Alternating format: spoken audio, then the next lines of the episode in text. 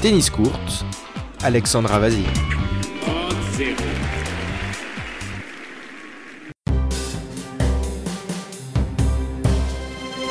Bonjour à tous. Djokovic, Team, Tsitsipas réunis sur les cours le week-end dernier pour le début de l'UTS et de l'Adriatour, des compétitions créées en l'absence de match officiel. Leur reprise est annoncée dans deux mois. Une reprise à laquelle ne participera pas Roger Federer. Le Suisse met une croix sur la suite de la saison, la faute à une opération au genou en février dernier. Black Lives Matter n'épargne pas le tennis. Certains joueurs, Cory Goff en tête, n'hésitent pas à soutenir le mouvement antiraciste et dénoncer les inégalités au sein du circuit. Enfin, les cours collectifs reprennent un peu partout en France. Nous irons dans l'Indre à la rencontre de jeunes tennismen et women qui peuvent enfin fouler les cours avec des leçons adaptées aux consignes sanitaires.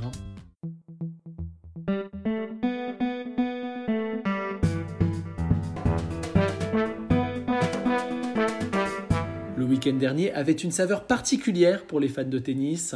Pour la première fois depuis 4 mois, des matchs en direct étaient proposés à la télévision. L'Adriatour, disputé en Serbie dans une ambiance de folie, et l'Ultimate Tennis Showdown à huis clos dans le sud de la France. Deux tournois au plateau relevé, mais à l'esprit bien différent, Gabriel Bray. Fan plus traditionnel ou révolutionnaire en manque de show, le tennis n'épargnait personne ce week-end à commencer par l'Adriatour créé et organisé par Novak Djokovic lui-même. La compétition se tenait à Belgrade ce week-end, lieu de naissance du champion serbe, avec en tête d'affiche Alexander Zverev, Dominic Thiem ou encore Grégor Dimitrov. Un plateau relevé donc avec un objectif caritatif, lever des fonds pour la Novak Djokovic Foundation pour l'éducation des enfants. Et le résultat est plutôt réussi avec plus de 4000 spectateurs en tribune, loin des standards observés en temps de coronavirus.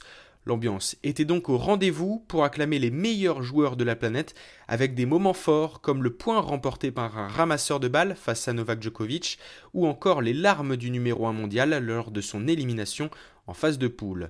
Sur le plan sportif, c'est Dominique Thiem qui s'en est le mieux sorti en ne concédant aucune défaite et remportant le titre face à un étonnant Philippe Krajinovic. La reprise ne semble pas avoir perturbé le joueur autrichien qui totalise depuis fin mai pas moins de 10 victoires en 11 rencontres. L'Adriatour quitte maintenant Belgrade pour rejoindre la côte croate et la ville de Zadar où Marin Silic et Borna Koric rejoindront l'aventure. Et dans le même temps, à Sofia, Antipolis, les locaux de la Moratoglu Tennis Academy accueillaient le grand lancement de l'Ultimate Tennis Showdown créé par Patrick Moratoglu en personne avec la volonté de révolutionner le tennis mondial. Nous devons nous inquiéter pour le futur du tennis parce que l'âge moyen du fan est élevé. Nous devons convaincre de nouvelles personnes, et particulièrement les plus jeunes, à devenir fans de tennis. Pour ce faire, il introduit le spectacle au cœur du jeu, finit les règles traditionnelles. Désormais, on parle de carton, de 10 minutes, de cartes joker et de 15 secondes entre les points.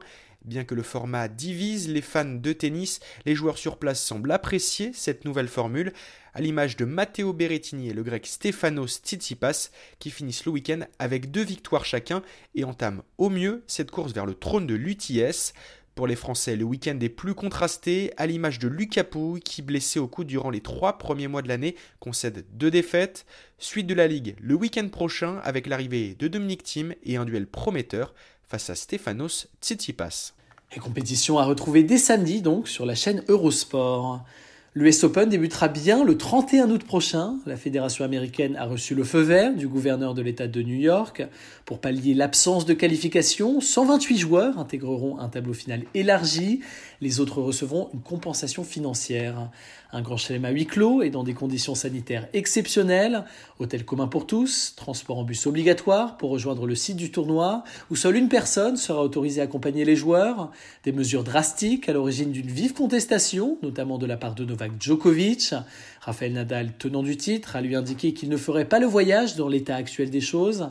Quant à Simona Alep, elle a déjà tranché. La Roumaine ne voyagera pas en dehors de l'Europe cette année. Autre absent de marque pour le grand chelem américain, Roger Federer. Le Suisse ne foulera d'ailleurs plus les terrains avant l'année prochaine. Le demi-finaliste du dernier Open d'Australie doit se remettre d'une opération au genou droit subie en février dernier. Explication avec Alice Sangoire. Fin de saison pour le numéro 4 mondial. Roger Federer ne disputera plus de matchs jusqu'en janvier prochain. Cette annonce, il l'a faite sur les réseaux sociaux mercredi dernier. Ayant connu du retard au cours de ma rééducation initiale, j'ai dû subir une nouvelle arthroscopie rapide à mon genou droit, a-t-il écrit sur Twitter. Le Suisse, qui fêtera ses 39 printemps début août, avait déjà été opéré de ce même genou en février dernier. Mais le tennisman n'a pas dit son dernier mot, il souhaite revenir rapidement dans le circuit, comme lors de la saison 2017, pour être prêt, je cite, à 100%. À l'époque, Roger Federer avait subi le même type d'opération au genou gauche cette fois, et son retour lui avait plutôt réussi. Après six mois de pause, il avait remporté l'Open d'Australie, puis Wimbledon dans la foulée. Reste à savoir si le Suisse saura rééditer cette performance et ajouter au Jeu de Tokyo l'été prochain l'or olympique en simple, la seule médaille qui lui reste aujourd'hui à décrocher. Et autre déconvenue pour le Suisse, cette fois moins douloureuse, le cours central du tournoi de balle devait porter son nom, à l'origine une initiative populaire lancée par un groupe de politiciens. Seulement voilà, la collecte des signatures est impossible à cause de la distanciation sociale en vigueur. Le collectif a désormais jusqu'à novembre pour sauver son projet de Roger Federer Arena. George Floyd, nom qui résonne, celui de cet Afro-Américain tué par des policiers de Minneapolis le 25 mai dernier, crime raciste qui a ravivé le mouvement Black Lives Matter, qui milite pour la cause des personnes noires. Alors face à la mobilisation mondiale, les acteurs du tennis ne pouvaient pas rester les bras croisés, et à Délice Olivier, certains ont manifesté leur soutien et appelé à plus d'égalité au sein du circuit. Vous devez utiliser votre voix, peu importe que vous soyez beaucoup ou peu entendu. Vous devez utiliser votre voix. Martin Luther King a dit Le silence des bons est aussi dangereux que la brutalité des mauvais. Alors vous ne devez pas rester silencieux. Si vous choisissez le silence, vous choisissez le côté des oppresseurs. À 16 ans seulement, Coco Goff a prononcé ce discours poignant dans sa ville natale de Delray Beach. La joueuse afro-américaine a interpellé le tennis mondial en se demandant si elle serait la prochaine victime. Un appel à la mobilisation relayé par Francis Tiafoe, l'américain, 81e joueur mondial, a dénoncé l'inégalité et l'injustice. Être noir aux États-Unis, même dans le sport, il faut être deux fois meilleur pour être reconnu. Avec sa compagne, la joueuse Ayam Broomfield, il a lancé le mouvement Rackets Down, Hands Up. C'est bien plus important que le tennis. Aujourd'hui, nous devons tous utiliser notre notoriété pour nous unir, quelle que soit la classe, le genre, la race, l'ethnicité ou toute autre catégorie.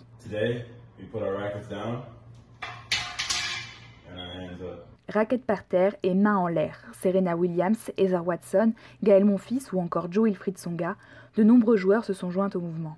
Dimanche dernier, les participants à l'Ultimate Tennis Showdown ont revêti un t-shirt Black Lives Matter et ce n'est pas la première fois que le tennis se mobilise contre les inégalités, rappelle Venus Williams. La joueuse s'est battue pour l'égalité salariale homme-femme, un combat gagné car tous s'étaient engagés au-delà du genre ou de la couleur de peau. Elle appelle à renouveler cette solidarité dans le tennis et dans le monde entier. Justement, Boris Becker a appelé à plus d'engagement sur ces questions. L'ancien joueur allemand insulté pour avoir participé à une manifestation au début du mois. Sommes-nous tous devenus un pays de racistes s'est-il ensuite interrogé dans une vidéo. De son côté, Nick Kyrgios a vivement critiqué l'ATP à ce sujet. C'est égoïste de maintenir l'US Open avec les émeutes en cours. Tweet du joueur australien qui n'exclut pourtant pas de se rendre à New York fin août. Balle marquée, distanciation sociale et lavage des mains, c'est à ces conditions que les cours collectifs ont pu reprendre en France.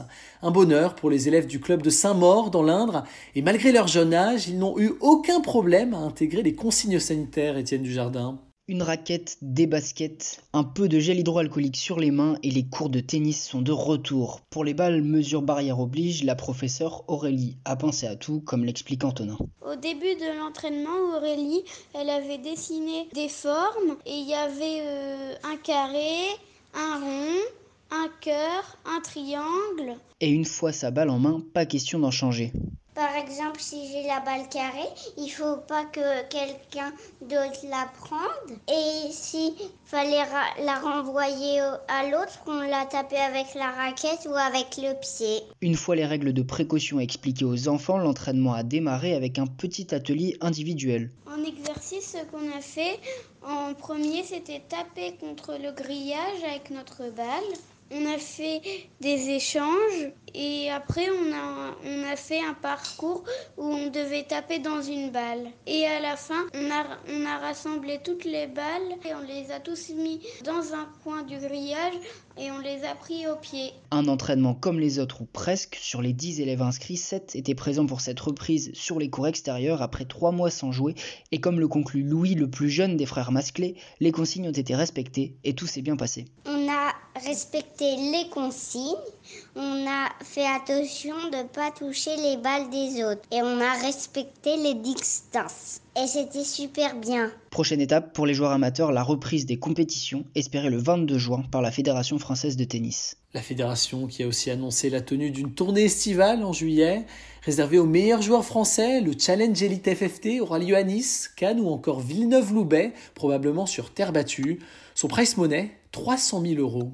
Merci à toutes et à tous de nous avoir suivis. Tennis Court revient dès la semaine prochaine pour un nouveau contenu exclusif. D'ici là, prenez soin de vous et vive le tennis.